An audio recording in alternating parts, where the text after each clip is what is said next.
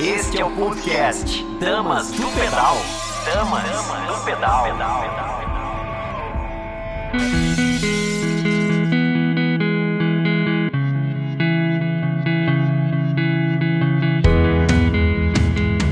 Eu sou a Tcherna Mundim, esse é mais um Dama do Pedal, um programa feito por apaixonados pelo ciclismo, para apaixonados pelo ciclismo e para você que ainda vai se apaixonar pelo ciclismo aqui com a gente. É isso mesmo. Semana passada a gente falou um pouquinho do desafio do Grande Mexerica.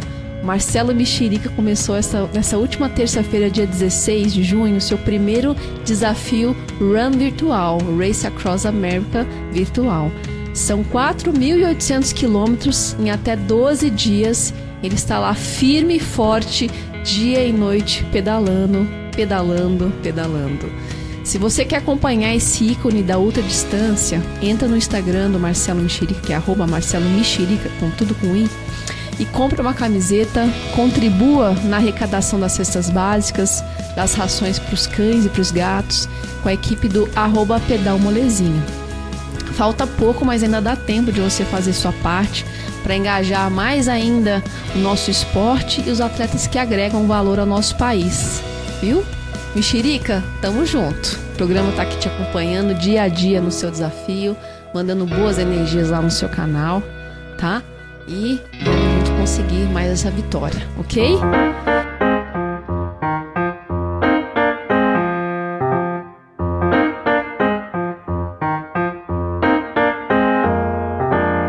Aproveitar para agradecer nossos parceiros, ao Odontologia Escudeiro, que cuida com tanto carinho do seu sorriso, da sua harmonia facial, da nossa querida super atleta também e grande preparadora física Nicole Debon, do Challenge Trainer, com a metodologia inovadora que te permite estar em forma dentro de casa. Meu abraço carinhoso a vocês por estarem juntos com a gente nesse desafio de trazer o melhor para todos vocês aqui. Hoje a gente vai ter muita coisa boa. O assunto do dia vai ser ciclismo versus ciclismo no triatlon. E tudo que faz parte desse mundo aí multiesportivo que vem ganhando mais e mais seguidores, principalmente nesse momento agora que a gente está vivendo. Falando um pouquinho do ciclismo internacional, você sabe quais as características principais dos grandes campeões das grandes voltas? Se o Ari esclarece isso pra gente hoje. Seu Ari, fala pra gente aí o que, que você tem de mostrar aí do ciclismo dos grandes atletas. Bom dia, galera Dama do Pedal. Bom dia, Tcherna. Hoje eu vou falar das características particulares de um candidato a campeão de uma grande volta, como o Giro de Itália, é, o Tour de France e, e a Volta à Espanha, né? Quais seriam as características básicas de um candidato? Seria a consistência um candidato tem que estar sempre bem. Ele não pode estar bem hoje, amanhã está mal, vai perder tempo e tempo é uma coisa muito difícil de recuperar. Ele tem que ter uma grande capacidade de recuperação. De recuperar quando ele é atacado, ele vai ter que atacar, volta ao normal, ele vai ter que recuperar, porque dá aquelas taquarada, né? Ele vai na primeira, dá a segunda, ele não recupera, já ficou para trás, vai perder tempo ele tem que ter uma grande capacidade de produzir é, potência, né? São pessoas que realmente têm muita capacidade, as etapas, de uma forma geral, elas duram 5 horas, né? E a pessoa tem que, normalmente, eles vêm ali na, na zona do conforto e tal, é mais ou menos no final ali, em torno de 30 quilômetros, mas isso é mais ou menos, né? Aí é onde tem a chacoalhada e tem que produzir potência, tem que responder um candidato a campeão ele tem que ser, ser bom em escalar montanhas e no contrarrelógio. Não adianta ele ser muito bom no, no contrarrelógio, vir na montanha, ou muito bom na montanha, vir no contrarrelógio, ele tem que estar mais ou menos ali, porque ele vai ter que se defender dos adversários. Por exemplo, o Miguel Enduran e o Brad Wiggin eles dominavam os contrarrelógios, né? Mas eles se defendiam na, na, montanha, não perdiam muito tempo, porque não adianta você ganhar no contrarrelógio e depois vai perder minutos na montanha e vai perder. Por exemplo, o Pantani era um considerado um escalador puro. Quando ele ganhou o Tour de France em 1988 no Prova, né, que é um contrarrelógio curto, na primeira etapa, ele ficou em penúltimo lugar. Três semanas depois foi campeão do Tour de France, inclusive no último contrarrelógio foi ele foi terceiro colocado. Então, né, no final, são três semanas, no final o pessoal já está meio espanado. Olha, o Alberto Contador e o Chris Froome são considerados né, pessoas que, do, é, que são bons escaladores e se defendem bem no contrarrelógio. Eles sempre ficam entre os primeiros no contrarrelógio, perdendo apenas para os especialistas, e parece ser uma característica também do Egan Bernal. Em termos de, é, fisiológicos, né, normalmente um candidato a campeão é, de uma grande volta, ele consegue ao final de uma etapa de 5 horas, ele consegue produzir mais ou menos 6 watts por quilograma por 40 minutos. Esses são números aproximados, né? Por exemplo, Egan Bernal. Egan Bernal tem 1,75m, desculpa, e 60 quilos. Então, ao final de uma etapa de 5 horas, ele consegue, durante uns 40 minutos, manter 60 vezes C, né? 360 watts, que é bastante coisa, né? Ele, como é o caso do Egan Bernal, normalmente ele tem um peso baixo né, baixíssima taxa de gordura.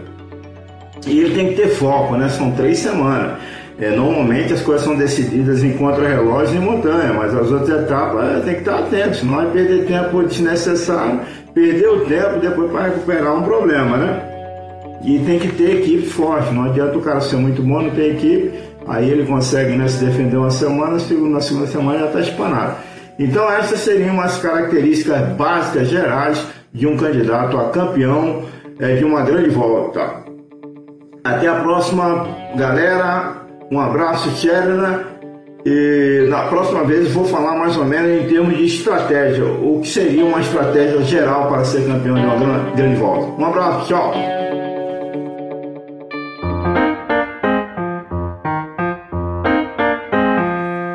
Obrigada, seu Ari. Parece fácil, né? Mas são tantos fatores que compõem um grande campeão, fazer, fazer dele um grande campeão, principalmente essa versatilidade. Imagine então um grande campeão no triatlo, que além do ciclismo tem mais dois esportes aí. Tem que treinar a rapidez das transições, na adaptabilidade do corpo e entender esse processo de mudança entre esses esportes.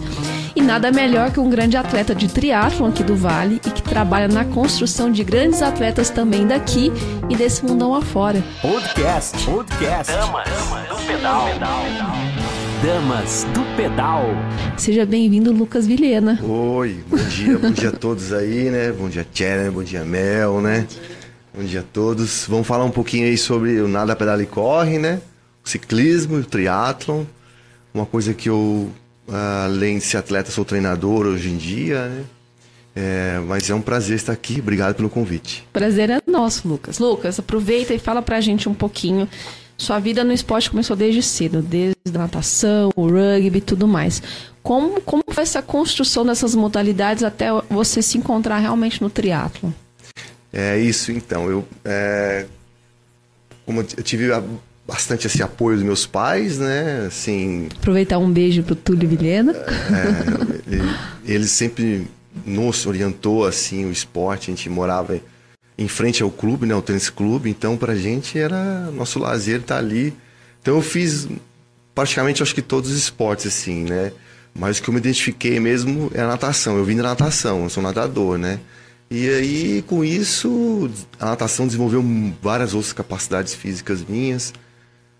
Corro muito bem também, curtas e longas distâncias, né? E o ciclismo é aquilo, né? Na sua época, todo mundo andava bicicleta, então a gente andava bicicletinha, bicicleta, né?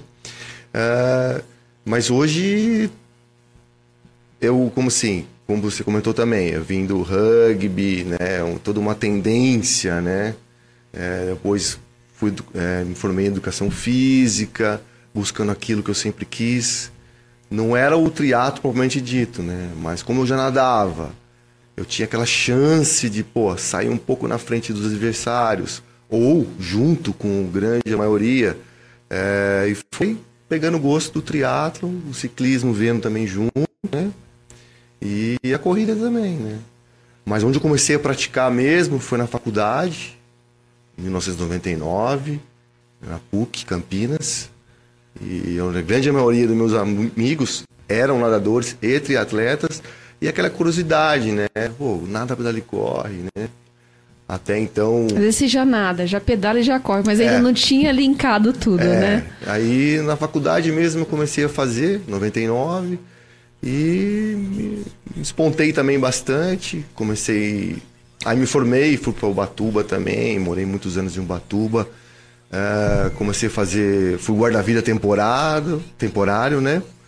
E ali eu comecei a ver também, junto com o grupo, a parte de é, nada, só nada e corre, que era o Aquatron, né? Aí comecei a me destacar também, fui cam- bicampeão carioca 2013 e 2014, ah, Rio de Janeiro. E aí já fazia triatlo também, aí comecei a desenvolver também ciclismo. Fui para esse lado, né? Como você comentou também, o rugby. O rugby me abriu muita porta, né? Internacional. Eu já participei de quatro mundiais, três, três sul-americanos. Morei na Europa, já em vários países na Europa jogando rugby. Onde, né? Um dos como padrinhos do rugby no Brasil, né?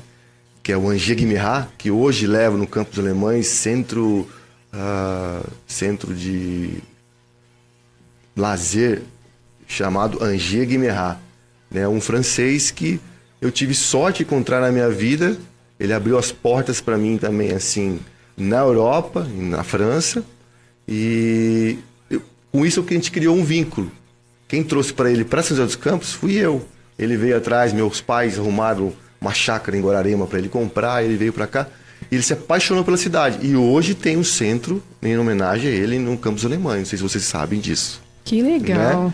Tem muita história É, aí, né? muita história. Às vezes a gente, não, a gente só vê um atleta, né? A É. gente não sabe toda a trajetória que tem por trás dele, né? E é uma história muito bonita. E todos esses esportes acabam compondo, É. né? Quem é você hoje. Cada um vai te trazendo uma, uma experiência, um estímulo que hoje você, você às vezes nem imagina que aquilo é o seu maior diferencial no que você coloca hoje, né? Você teve muita vivência também no mundo da organização das provas. Quais eram essas maiores dificuldades enfrentadas assim por um organizador de prova? O que, que limita hoje? E o que, que você acha que a gente poderia melhorar para aumentar esse ambiente de entretenimento de atleta e o público de forma geral? É, você tocou numa coisa que é bem interessante, né? As leis de incentivos né, fiscais, né, novas é, leis municipais, tudo isso tem que ser modificado para trazer é, de um, uma- um formato diferente, né? Gerando saúde, né? Já vem, eu já comecei a fazer eventos assim, na 2004, 2006, para até é, movimentar a academia que eu tive em Batuba, o Batuba Outdoor Fitness, para dar qualidade nos treinamentos para meus atletas, né? E, e ao mesmo tempo, né? Fazer o turismo esportivo de cada cidade onde eu hoje, vamos dizer, em Ubatuba, em Jambeiro, em São José dos Campos, eventos que eu fiz hoje em dia, né? Campinas também eu fiz muito tempo. Então a gente eu queria movimentar, criar esse estilo de vida, né? Não só para mim, mas para meus atletas e para o público geral. E aí hoje em dia já tem uma outra ideia de um de um evento mais direcionado, né? Que é os training camps, né? Que a- tá aqui a Mel, uma parceiraça, nunca falou não pra mim, né, Mel? nunca falou não, sempre me ajudou. A Mel tá aqui de prova também, trago atletas de alto rendimento, seja mundial, desde a Vitória Lopes, Danilo Pimentel, são atletas que representam nossa marca mundial nas Olimpíadas, né? A Mel sempre nos ajudou. E então é isso. O que, que, que é o training camp? O training camp não é só apenas vem, correu, acabou. Não. Tem toda uma estrutura, né? Parte educacional, parte cultural, socialização da informação, tem oficinas educativas. Se é o nada pedala e corre, cada modalidade está programado nos, nos dias determinados, né? E as palestras dos grandes campeões que eu Esse trago aí. Bem interessante. É, é os training camps. A gente vai falar dele no finalzinho, porque eu quero que você depois faça um convite para quem tem esse objetivo de nada pedala e corre, um dia ir lá fazer um momento de experimentação, viver o triatlon para sentir, né, se esse é um caminho a ser desfrutado.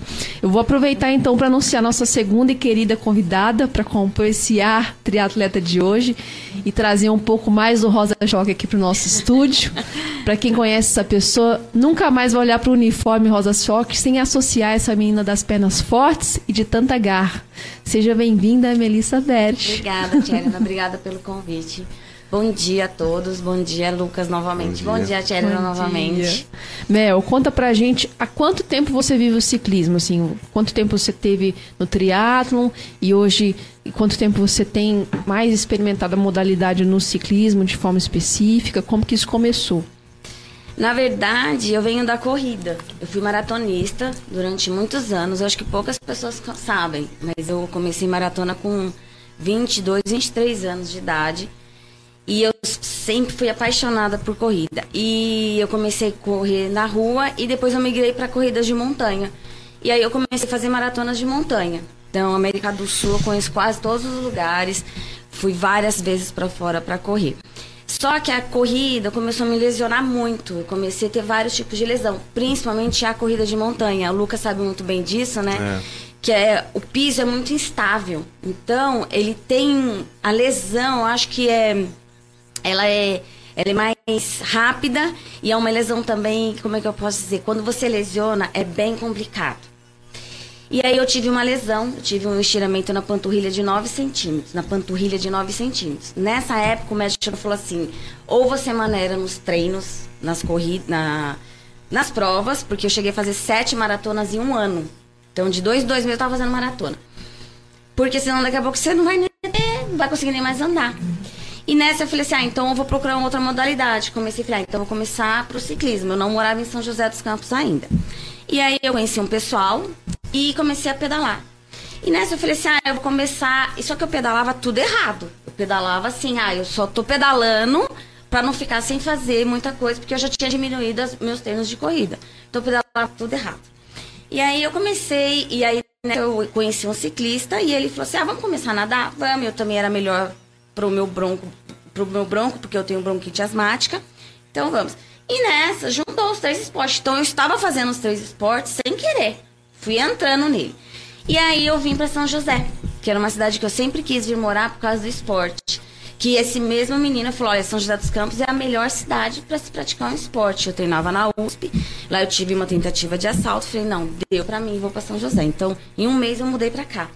E aqui foi em São José onde eu peguei mais forte o triatlo.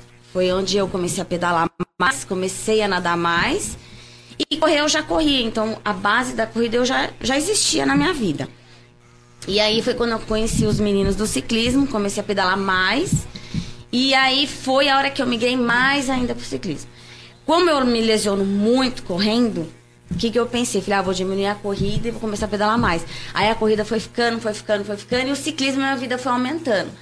Amo correr do mesmo jeito, corro ainda às vezes, só que a corrida ela me deixou uma lesão muito grave. Então, toda vez que eu corro, assim, é um dia correndo, três dias com dores. Então, eu tô evitando correr tanto, não tô deixando de correr, porque eu gosto. Uhum. Mas aí eu comecei a dar um boom no ciclismo na minha vida. Foi assim. E aí nadar, nada até hoje. Mas nadar assim, eu nado. Mas nada não é bem. nada, nada, nada. Me identifico, eu sei é, como é que é isso. É. Aprender a gostar é. também, né? Mas é, é, Tem um, geralmente tem um que a gente coloca mais garra, né? Mais Ai. força para evoluir, e o outro a gente administra na técnica. é bem. A gente não sabe, mas você tem um super projeto ligado aos animais, que você utiliza muito esporte, inclusive, para angariar alimentos para esses animais. Conta um pouquinho como surgiu, como funciona e como as pessoas que estão assistindo a gente poderiam ajudar você nesse projeto. Certo. É, foi até bom você falar nisso, né? Que muito, a, a São José dos Campos tem muitas pessoas que sabem desse meu projeto. Tudo começou em Suzano. Suzano é onde eu tenho uma chácara que eu faço o recolhimento dos animais, castro, cuido e faço adoção. Uns não vão para adoção, ficam comigo, depende do estado do animal. E, e muitos são doados, porque até porque eu não consigo, né, ficar com todos. Eu iniciei uma ONG tem uns 10 anos atrás, mas ter ONG é um pouco bem complicado, complexo, não vai entrar aqui nos assuntos, né? Não, uhum. não vem nem eu falar o caso. E aí foi quando a minha família chegou e falou assim: vamos. Tudo começou comigo, né? Meu pai falou assim: olha, Melissa, tá muito. tá começando, em vez de virar uma coisa boa, tá virando uma coisa do outro lado, é que eu não quero, eu sofria muito. as pessoas me chamavam muito e as pessoas às vezes se sentem as pessoas acham que por eu ter esse projeto, eu sinto na obrigação de recolher todos. Imagina, eu não vou conseguir salvar todos, impossível. Nem as maiores ONGs conseguem, quem dirá a minha. E aí eu fechei e falei assim, então vou cuidar a parte. Então, meu pai me ajuda muito, é um cara assim, que eu falo que é o ar que eu respiro. Então ele é o que mais me apoia, minha família também. E nessa, eu comecei a fazer uns bazares com as minhas roupas pessoais. E coloquei lá na empresa do meu pai. Falei, ah, pai, vou fazer uma feirinha aqui na empresa, vamos ver se dá certo. E deu muito certo. Vendia muita roupa por troca de ração. E aí foi se expandindo em Suzano. Aí já me chamaram para levar as roupas em um, um estabelecimento comercial no centro. Levei as minhas roupas, também deu super certo. E aí, quando eu me mudei pra cá, a minha irmã chegou e falou assim pra mim: por que, que a gente não. Por que, que você não faz alguma coisa pro esporte? Falei, ah, é verdade, minha irmã Patrícia. Que na época ela tava falando por que eu não podia ser uma blogueira. Eu falei, ah, não tem perfil disso, né? Falei, ah, então eu vou fazer. Nessa, eu. A gente estava conversando até o Matheus, um cara que foi muito parceiro meu o início. Eu comentei com ele e falei, ah, eu vou levar para as minhas alunas. E foi onde tudo começou. Então eu anuncio minhas roupas, tudo por troca de ração, eu não pego dinheiro. Então eu chego e falo, olha, pode comprar um saco de 10 quilos. E aí as meninas começaram a me procurar, se tem, tenho, tenho. E aí foi que foi até hoje. E aí dá assim, super certo, porque do mesmo jeito que é um custo menor das roupas, né? É, eu ajudo os animais, eu pego essa ração, não levo nem só pra mim, eu ajudo, às vezes tem uma moça de Jacareí, Taubaté, tem umas pessoas que precisam, principalmente nessa pandemia, tinha muitos animais que começaram a faltar a ração. Não foi nem culpa do, do dono, do tutor, mas porque realmente a situação está bem difícil até para comprar um saco de ração. Então eu pego esse saco de ração e ajudo as pessoas que não podem comprar para os animais. E, e assim eu vou, e assim eu levo. As pessoas podem te ajudar tanto na contribuição da ração, mas também doando roupa de, de, de ciclismo, alguma coisa assim, nesse Sim. sentido? Sim, eu pego. é, tive até uns, a Bianca, né, do Júlio, que esses dias me doou várias roupas dela. E é um tamanho maior, né? É bom que dá mais opção, né? Exato. Aí quando eu anunciei que tinha tamanho M, Tcherena, eu vendi todos em dois dias. Até teve uma menina que ficou super chateada que eu não tinha avisado ela antes. Falei, ai, mas porque é um tamanho maior e é, é, a saída também é mais, porque como eu sou pequena, né? Então acaba dificultando as, acharem as pessoas. Tem, mas o tamanho M seria ideal, devia, né, ter. Mas- Ó, pra você que tá assistindo, talvez não esteja conseguindo ver, mas está brilhando os olhos da Mel aqui, falando desse projeto e dessa ação, inclusive, da Bianca. Então, ajude, né? A gente pode usar o esporte pra gente evoluir, mas a gente pode usar o esporte também para evoluir o mundo, né? Ajudar as pessoas. Então, faça a sua parte também, se coloque, né? E só também não falei, Tcherena. A Tcherena também me ajudou já muito com ração. E vamos continuar aí É, a Tcherena ajudando. me ajudou. Eu pegava lá no prédio dela, às vezes a gente se encontrava no shopping, no estacionamento do shopping.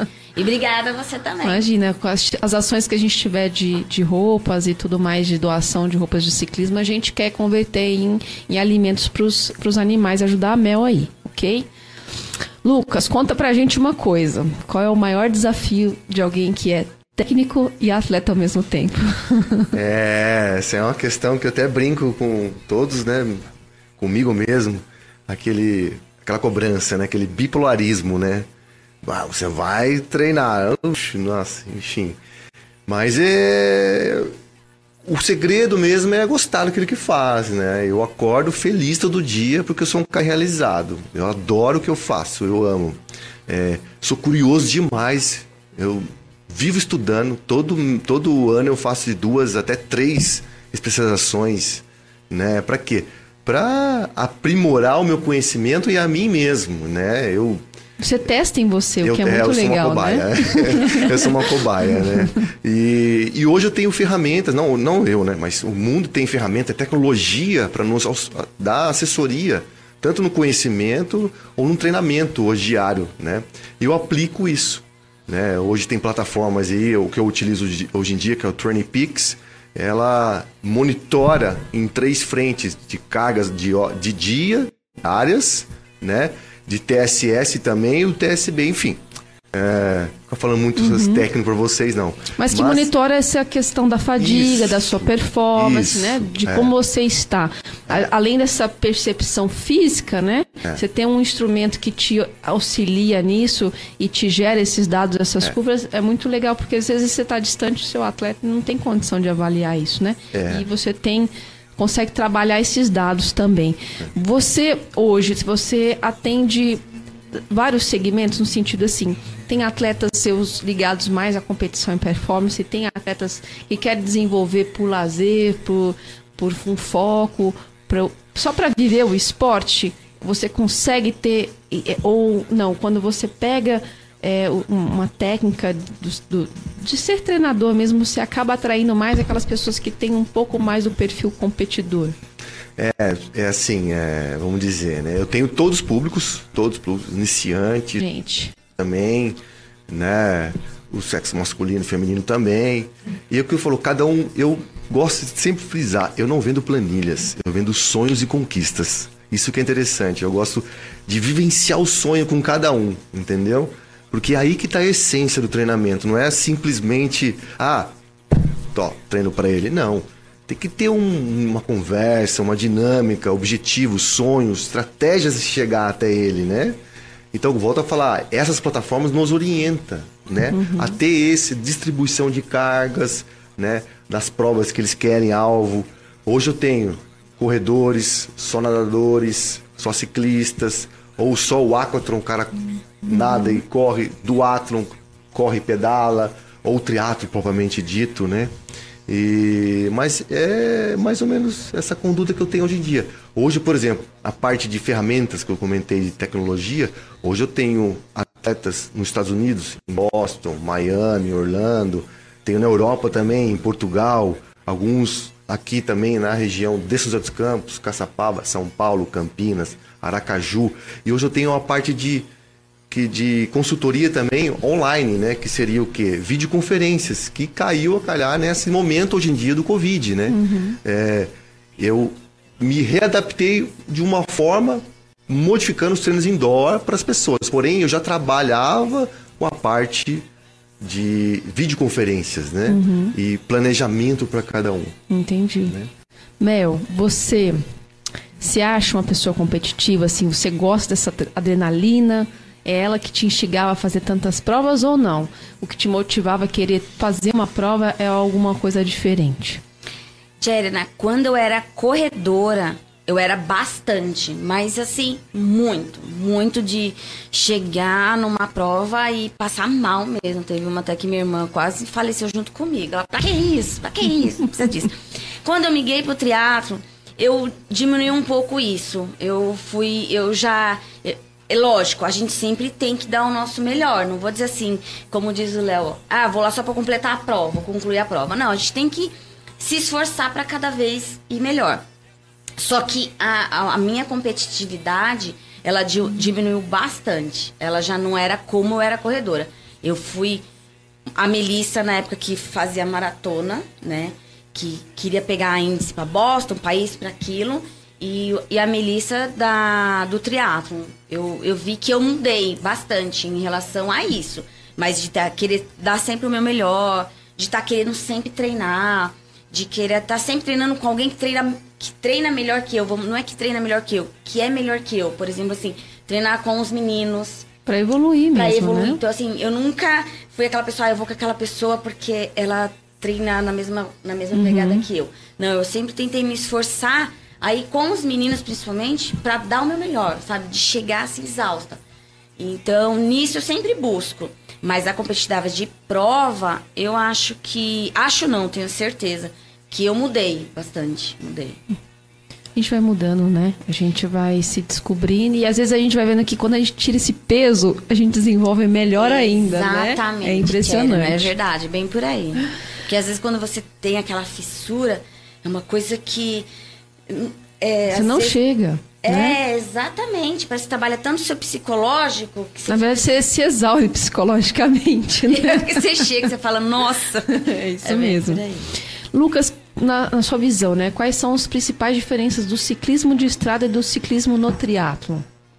É, já começa pela geometria da bike, né? Para grandes distâncias, né? Uma TT ou uma speed, né? Para que que foi toda essa dinâmica? Falando longa distância, tá? Uhum, Curta, sim. você pode fazer uma bike de um sprint, um olímpico, você pode fazer até com uma speed, né? Mas como é longa distância, a bike já muda pela geometria para quê? Deixar de ter tanta fadiga mecânica e fisiológica, né? Para poder correr depois uma maratona ou uma meia maratona, né? Que é o meio, um Ironman ou um Ultraman, né? E, então, é, é as, as diferenças estão aí. As curtas, né? E as longas provas de triatlon.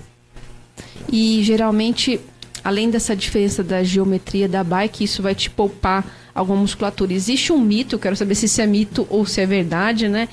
Que o, o triatleta ele tem a tendência a pedalar um pouco menos cadenciado, um pouco mais travado. É verdade isso? E isso é realmente para poupar a musculatura da corrida ou não? Isso aí é um mito que existia e o triatleta cada vez mais também trabalha esse, esse aumento da cadência. É, então, é, é, falar em cadência, né? É um tema bem assim, vamos dizer, é, particular. Cada um tem a sua. Não existe uma forma. Ah, você vai ter tantos. Não. Cada um tem uma predominância na parte mecânica, entendeu? O recrutamento muscular, é, as tendências do, do ciclismo cada um. Aqui, por exemplo, temos três exemplos. Você, Mel e eu. A minha média de cadência é diferente, meu estilo de pedal é diferente. Hoje, nas plataformas que eu falei você, o Turning, Turning que é o WKO5, eu consigo achar o perfil fenótipo de cada um de vocês. Se você, você é uma sprint, se você é uma escaladora, se você é um, um endurance de longa distância, entendeu? Como? Aplicando toda a parte de treinamento para achar isso daí, né? Você fala em cadência. É, as ferramentas que pode hoje nos proporcionar nesse diferencial. Né? Por exemplo, ah, eu quero fazer uma prova que tem tanta altimetria, mas você não é uma escaladora. Então tudo isso vem puxando com o estudo na cadência. Então, cada um tem a sua característica. É, porque eu entendeu? vejo assim, tem alguns, a- alguns técnicos, né? Que eles colocam, que a gente estava falando do Ctrl-C, Ctrl-V, e passa o mesmo tipo de planilha e não, não enxerga essa individualidade. Então, às vezes, o, o próprio atleta já chega para você com vícios, né? É. E você tem que identificar o qual que é o perfil dele e, às vezes, trabalhar muito mais a técnica antes para depois imprimir a força, né? Tem- isso tem gente que nem sabe o que é um pedal, né? Os vetores de força, você entendeu? Qual o regrupamento muscular de uma puxada, de uma passada. Então existe o quê? Adaptações ao estilo de pedal que cada um tem. Se eu falar em números, meu, acabei de comentar, tem três tipos de pessoas aqui que vai ter um número de cadência totalmente diferente. E, O atacar ficar é, em pé, você usa um Exatamente. tipo de cadência, vai ter que colocar potência no pedal, né? Numa descida, qual o tipo de puxada que você, qual o vetor que você vai utilizar. Uhum. Por isso que eu falo, tem muitas assim parceiros que falam, ah, é, agora é hora de ficar em pé. Será que é hora de ficar em pé? Você está dentro da pessoa? A pessoa está tendo essa percepção nesse momento? Não. Cada um tem sua leitura. O importante é você saber lidar com a altimetria que vem pela frente. Cada um tem um estilo.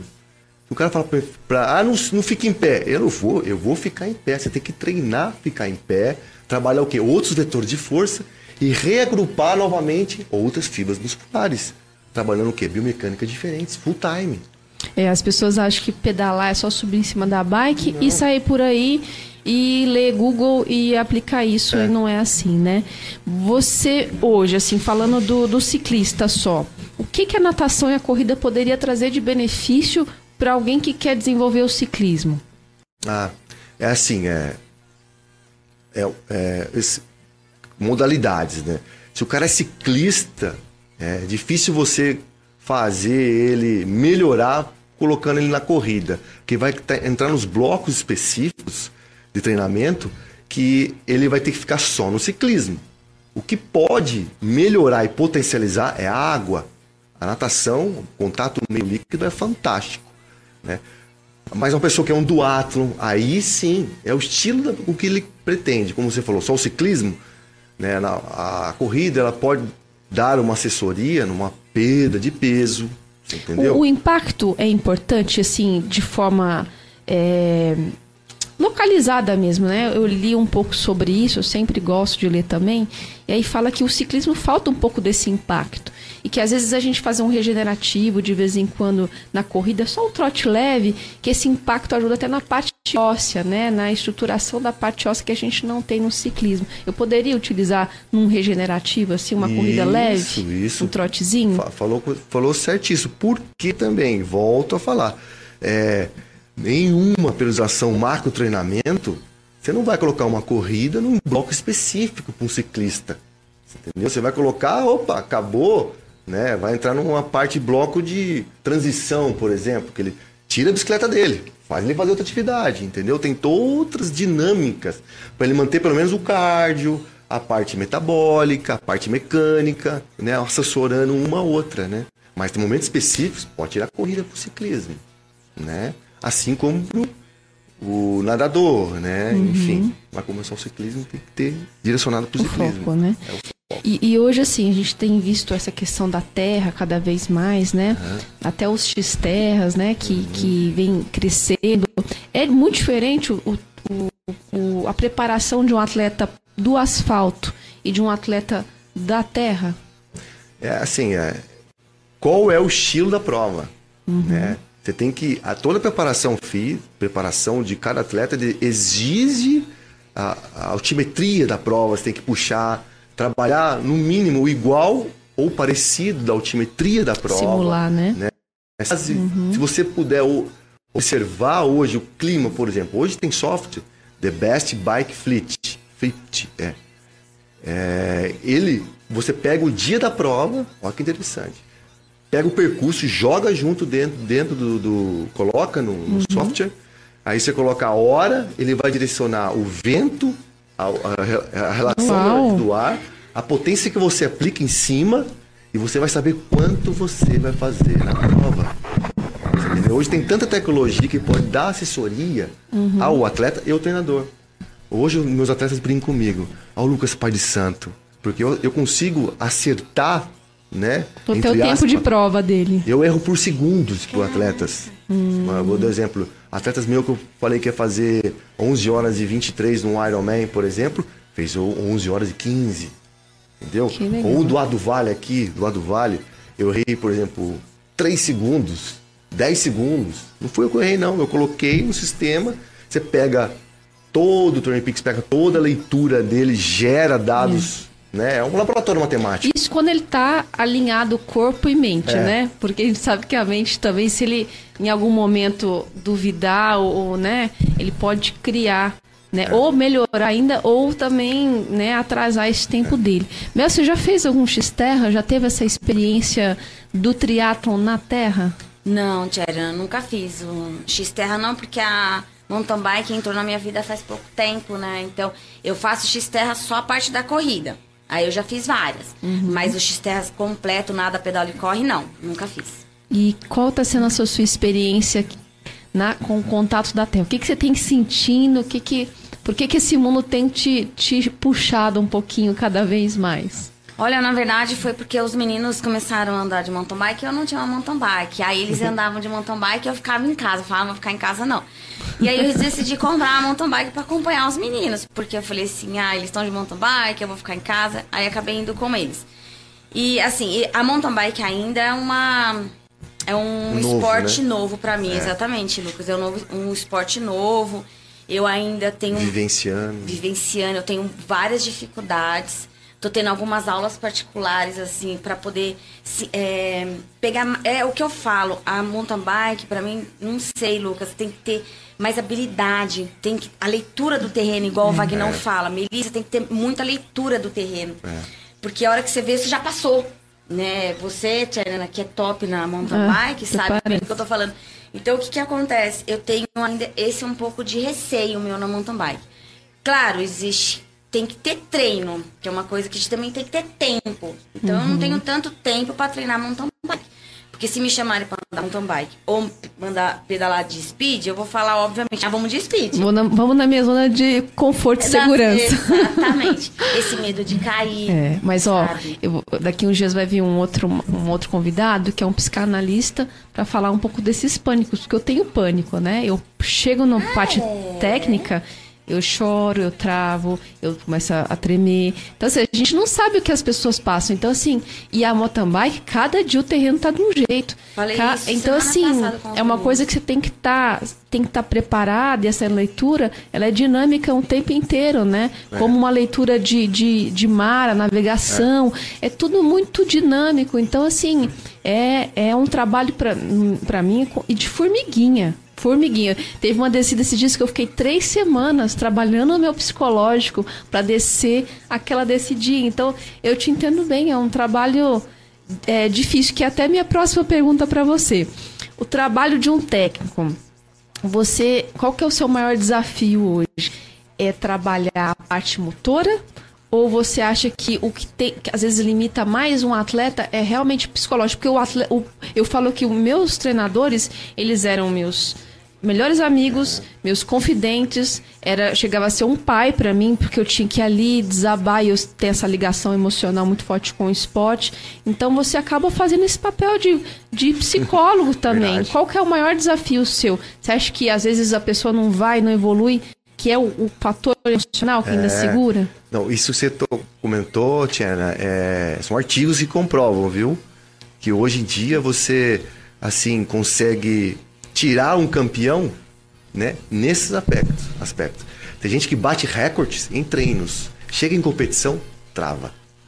Né? Então, qualquer modalidade, viu? Não é só no ciclismo, nada uhum, que a gente fala, né? não. Hoje, há é, esse, esse pânico de alguns atletas. É um tema muito legal se com- comentar. é. Mas o, qual as estratégias que eu utilizo, né? Eu faço que eles vivenciem totalmente aquilo que vai seguir, que vai ter um dia o desafio dele, a prova, o sonho, né? O sonho deles, né? Como que eu faço isso, né? A gente vai monitorando do, do dia da prova e traz toda a parte de preparação física e sai os blocos, os microciclos da semana específico, onde você joga a carga e trabalho específico deles, né? Porque sabe que outra semana vai cair o volume para ter a, a curva de compensação de tudo isso, né? Então, nesse, nessa semana é a semana específica. Ele vai vivenciar a prova dele. Para ele pelo menos saber. é, ai, vou descer, por exemplo, conversa nossa, descer uma, uma, uma, uma montanha, né? né? Tem que vivenciar isso para tirar esse medo. Ou, ah, não sei fazer uma transição, né? Deixar, treinar isso, vivenciar isso, né, meu? Não sei descer. Tem que vivenciar. Quanto mais vivenciar, melhor vai ser a adaptação mecânica e psicológica dele também. Que ele sabe o que tá fazendo. Que para mim eu tento aprimorar para todos os atletas e para mim mesmo que o dia da prova é a cerejinha do bolo, é para se divertir, já tá tudo programado, estratégias, suplementações, tudo pronto, né? É ela viver antes para ela sentir que ela é capaz, É, né? é, que ela é. já é capaz, É, né? sim. E às vezes no dia da prova aí que você vai melhor ainda, porque aquela adrenalina e, e ver o outro ali e você quer buscar o outro, né? Aquilo É. te instiga mais. Na, na época que eu fazia triatlon, né? Não era permitido o vácuo. Hoje ainda não é permitido. E assim, até que ponto vale a pena um triatleta treinar no vácuo do hoje? Porque a gente vê muitos triatletas treinando juntos no vácuo, né? E, e isso te faz evoluir, porque às vezes no ritmo do outro, mas também tem a questão que na hora da prova você não pode, e também a questão da segurança, porque você está ali clipado e às vezes isso pode ocasionar uma queda. É, não. Isso aí, é, vamos dizer, o, o vácuo, né? É, Existem provas que é permitido. Né? Já tem provas, tem. então. O Olímpico, por exemplo, as Olimpíadas pode vácuo, Hum. né?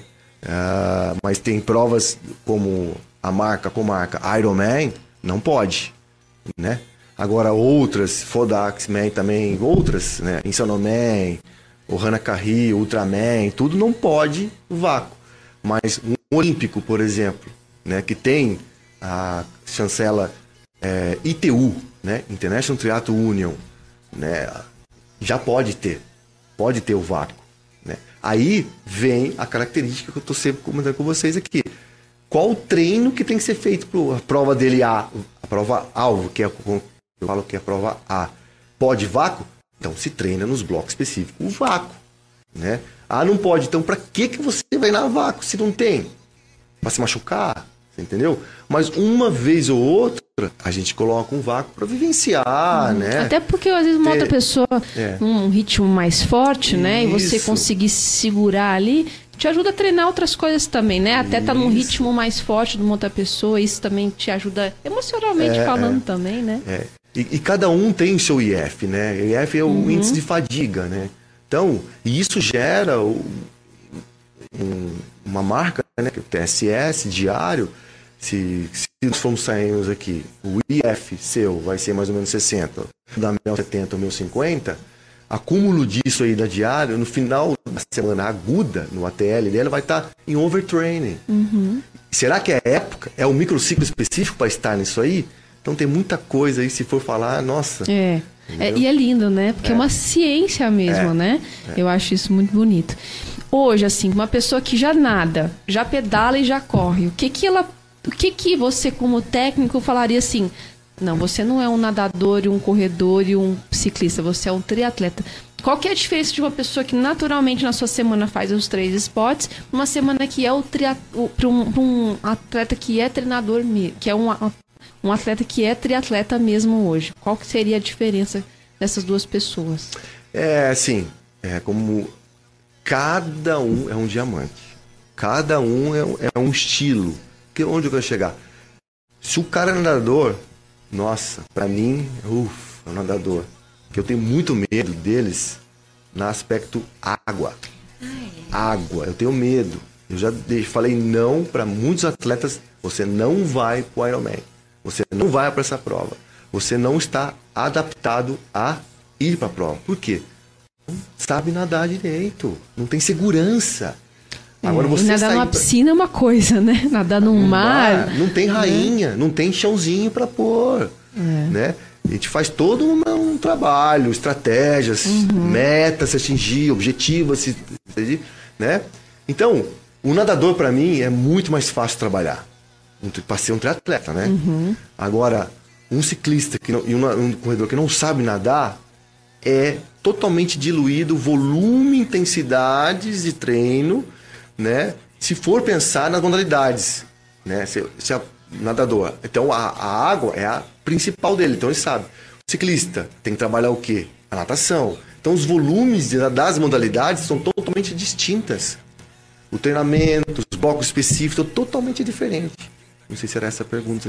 Não, é. é Entendeu? Então é, é- é cada um é um diamante. Então não adianta, o meu não é um, opa, um mendinho Google, apertei no Google lá, sai um treino para cada um. Não, cada um tem um sonho a se atingir. E cada um é um.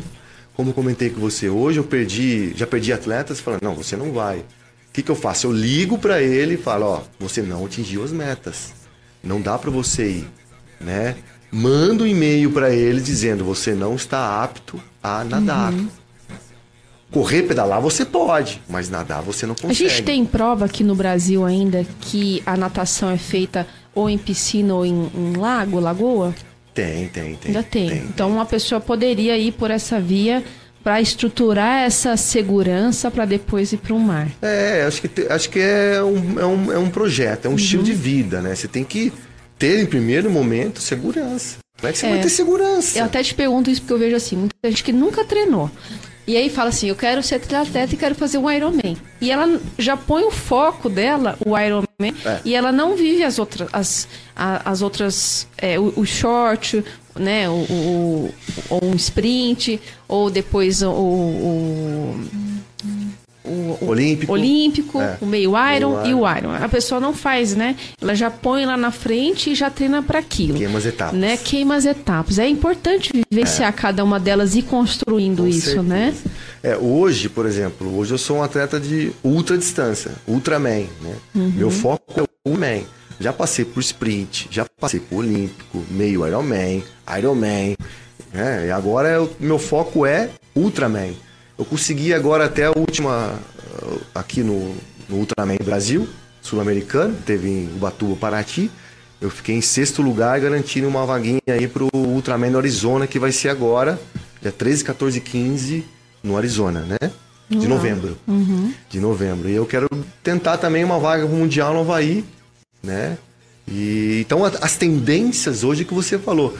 Todo mundo quer ver o, ó, o ápice, quer ir no ápice. Esquece passar para as etapas. Quer já tatuar o É. símbolo do Iron Man. Que é o segundo mais tatuado do mundo, sabia?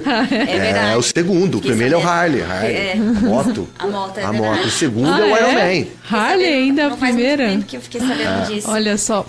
Ó, a intensidade dos treinos, das provas de triatlo é muito dura, né? Você renuncia à família, vida social e muitas outras coisas por falta de tempo e de investimento também, né? Por que que você, meu, acha que o triatlo é um esporte tão elitizado?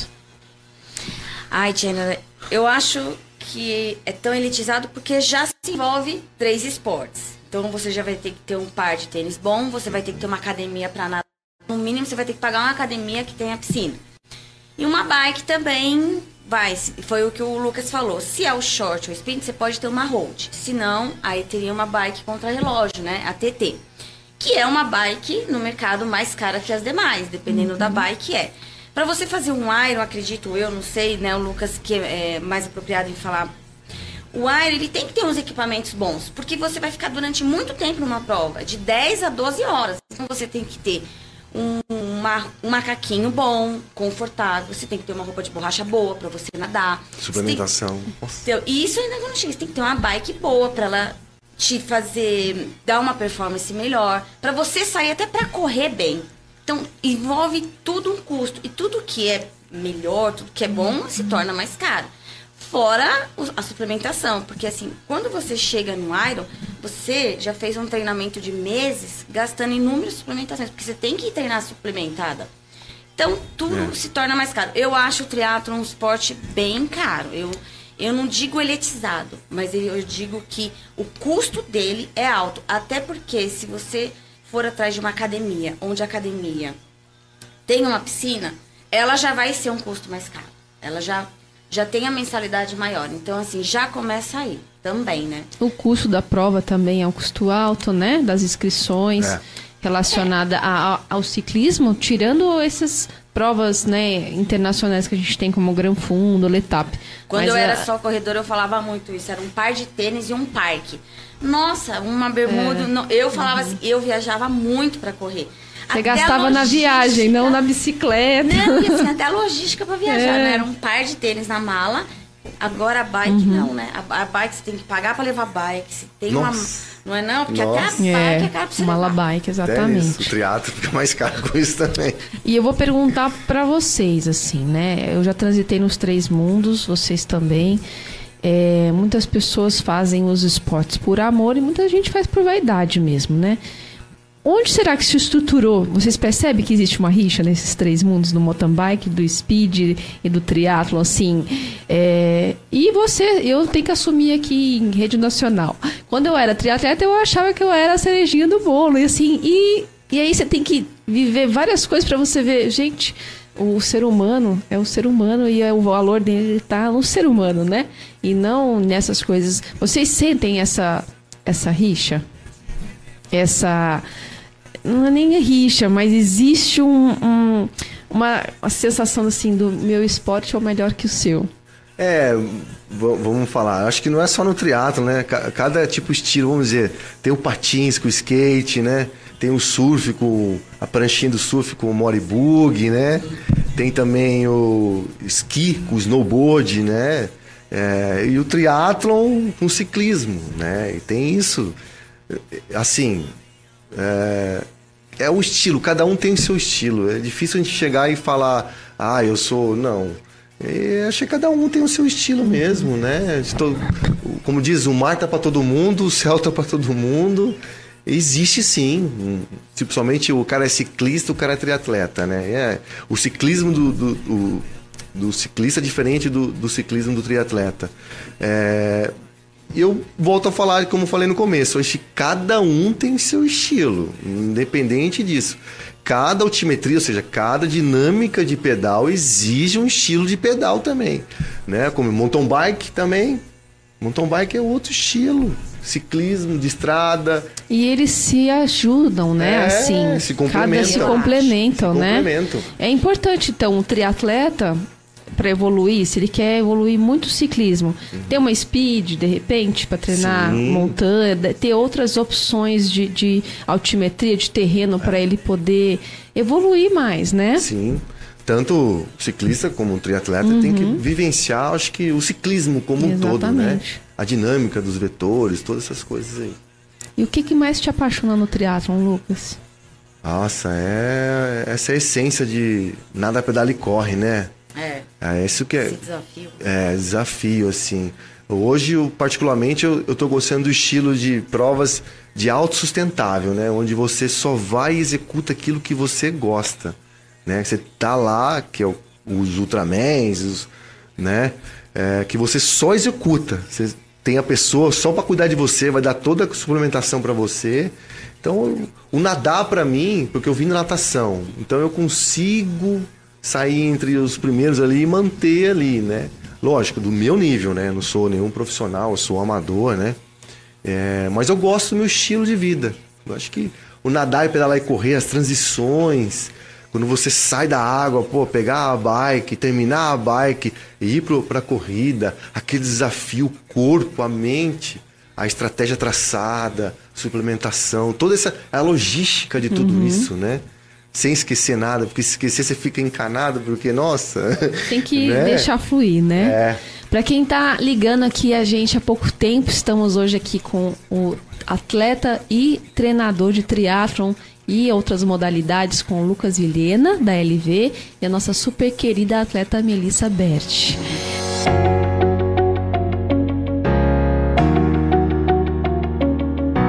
Nosso querido Fabão também trouxe mais uma dica hoje pra gente. Fabão, conta pra gente qual é a sua dica de hoje. Dicas do Fabão. Muita gente usa esse kit para transportar ferramenta na bicicleta, câmara de ar, chave. E essa tampinha aqui, ó, tende a perder. Com a vibração, muita gente perde isso na estrada. Dicasinha simples, ó. Uma meinha velha, pista de ponta cabeça e coloque na bicicleta. Perfeito. Você não vai perder a tampa das suas ferramentas. E agora uma dicasinha importante. Muita gente regula câmbio da bicicleta, muita gente faz os ajustes e às vezes não fica legal. E isso aconteceu essa semana. Sabe uma parte importante que ninguém lembra? O guia embaixo. Às vezes escorre carboidrato ou mesmo sujeira, cria-se sujeiras e imperfeições no guia do carro aqui embaixo. Então sempre que você lubrificar sua bicicleta, lubrifique o guia, ok? Segue aí mais uns dicas do Fabão. Obrigado pela oportunidade mais uma vez. Nos encontramos no próximo vídeo. Obrigado, Tiana. Bom. Boa semana para todo mundo aí. Ótimo programa. Beijos. Ê, Fabão, sempre trazendo coisa boa pra gente.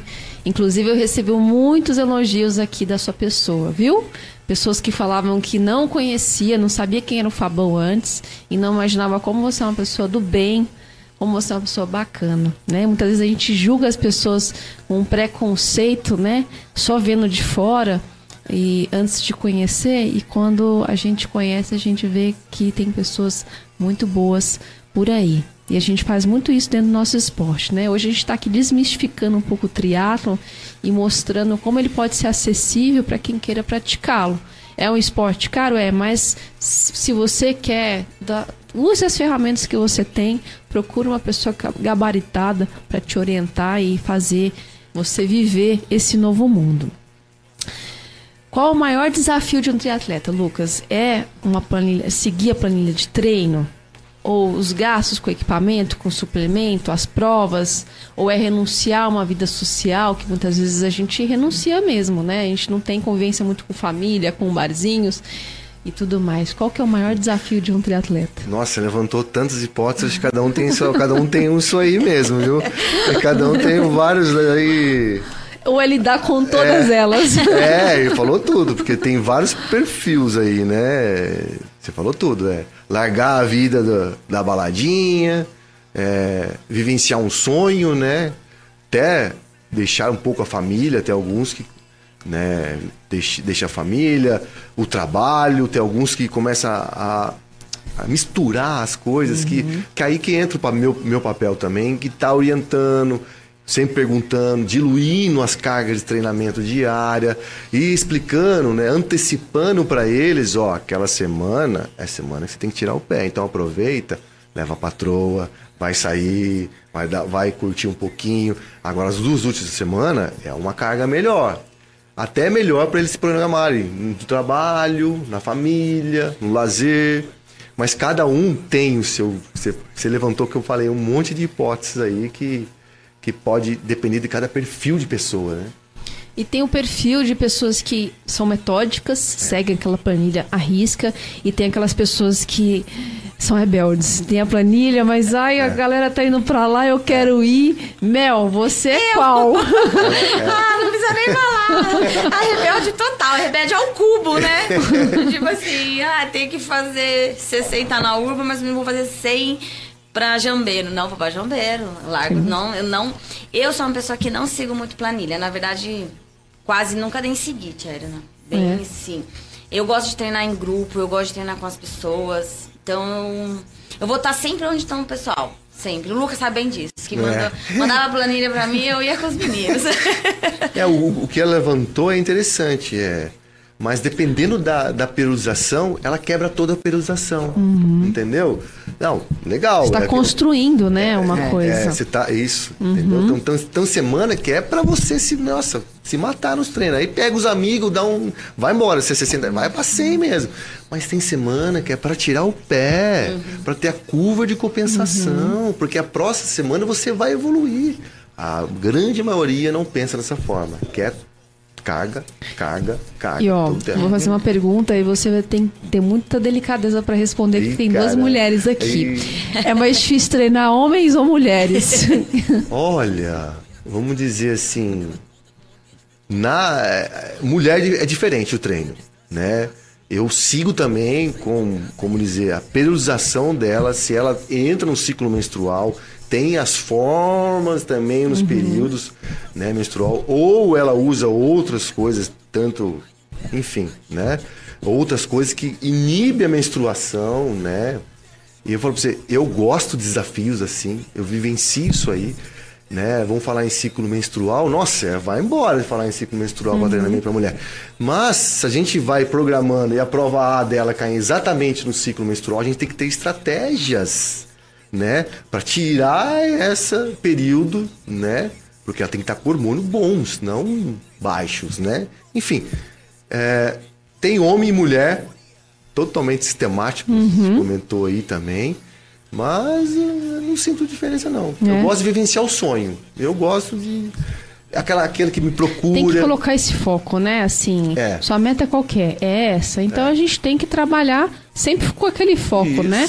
E ir levando a pessoa e relembrando, né? Para os momentos que ela começa a duvidar dela ou, ou em algum momento né, da baixa emocional, porque o esporte faz isso. Quando você está treinando muito, né? A gente oscila, o humor oscila, né? A gente é, emocionalmente pode entrar, entrar em uma certa depressão porque a, e a gente acha que é emocional, mas não, é, é a fisiologia do corpo tá criando aquilo pra gente, né? E Hoje, as- eu, e- eu- hoje eu tenho atletas, que é mulheres e homens, eles entram em contato comigo e falei, não tá bem, cara, tira o pé, fica tranquilo, né? A semana que vem é outro treino, pula, né? não Isso fica que é, estressado. Isso que é importante. É. Se vivesse, se a maioria vivesse se culpar, disso. Né? Se é, culpar por não ter treinado, se culpar por não ter feito. é que se- Isso é complicado, né? Isso abala bastante. E depende muito de cada um, né? Onde quer chegar, depende muito. Hoje as ferramentas estão aí para dar isso aí, né? Pra- E eu queria fazer uma última pergunta, porque o programa tá acabando, aos dois. Se vocês tivessem que falar pra alguém, pra inspirar essas pessoas a se movimentarem, que, que vocês falariam, assim, que o esporte transformou a vida de vocês? O que, que você falaria, Mel? Olha, Tcherina, eu comecei a correr há muitos anos atrás e o que fez eu ser, na época, tão viciada da corrida como minha, mãe- minha família falava, que eu não gostava. Isso era um vício. Foi o início de uma depressão que eu tive na minha vida pessoal, é, por causa de relacionamento. E eu lembro que quando eu fui procurar terapia, a terapeuta chegou e falou assim: Olha, Melissa, a gente vai, vai levar meses, né? Eu tinha 22, 23 anos de idade. Eu falei: Ah, tudo bem. E aí eu nessa eu treinava já, né? E uma amiga minha, minha personal falou assim, Melissa, vamos correr? E eu aquela, ah, vamos, fui. E minha terapeuta me liberou da terapia em três meses. Ela falou assim para mim, nunca vou me esquecer disso. Melissa, todos que chegarem aqui e perguntarem o que, que, que, o que vai fazer eu sair dessa depressão, é procurar um esporte. Porque foi a corrida, né? Que me tirou desse, desse estado que talvez eu não, sabe, não saberia dizer como eu estaria hoje com a idade que eu estou. Então eu digo que o esporte, ele muda a sua vida da água pro vinho. É isso aí. E dá o seu, dá um contato que seja um Instagram para as pessoas, né, é, te ajudarem na parte lá da ONG. É, o Instagram é meu mesmo particular, que é onde as pessoas podem entrar em contato comigo. Eu não divulgo tanto, tá, Tcherina? É uma coisa bem pequena, uma coisa. As pessoas ficam sabendo, eu tento ajudar da maneira que eu posso. Que é o meu Instagram Melissa Bert com dois T. Tá ótimo. E você, Lucas, o que, que o esporte transformou sua vida? Ah, vamos dizer, hoje é, é o meu estilo de vida, né? É, é o que eu vivencio, é o que eu, que eu. Meus amigos todos são assim, né? É, o que eu recomendo também para as pessoas é procurem profissionais capacitados, né? Que é sua saúde em jogo, sua vida. Uma né? pessoa que quer experimentar hoje, ela poderia ir lá vivenciar um training camp com você para viver, vivenciar isso e de repente se descobrir no, no? É, acho que esse é o melhor momento, né? Porque é ali que a gente abre os temas, discute, né, dúvidas e um momento de, de troca de conhecimentos, vivências, né, dos estilos, nada para ali corre, né? E é isso. Dá um contato seu, pessoal, poder te acessar. É, eu tenho o Instagram, que é Lucas Vilhena, arroba, é, arroba lucasvilhena.1 e o LV Triathlon, né? Que ali tem a parte da consultoria minha para nada, pedala e corre, né? E obrigado, né? Eu que agradeço atenção. o carinho de vocês terem vindo Obrigada, aqui. Tcherina, pelo convite. São dois amigos e, e são dois grandes atletas, duas grandes pessoas. Eu queria fechar o programa com a frase de um filósofo brasileiro que fez aniversário ontem, Machado de Assis, que a arte de viver consiste em tirar o maior, o, o maior bem do maior mal. Então, aproveitando a oportunidade que a vida te oferece para evoluir, tire o bem do seu mal e vá pedalar, ok? Boa semana para vocês, meus queridos. Até segunda-feira que vem. Tchau, tchau. Este foi mais um podcast Damas do Pedal. Damas do Pedal. Até o próximo.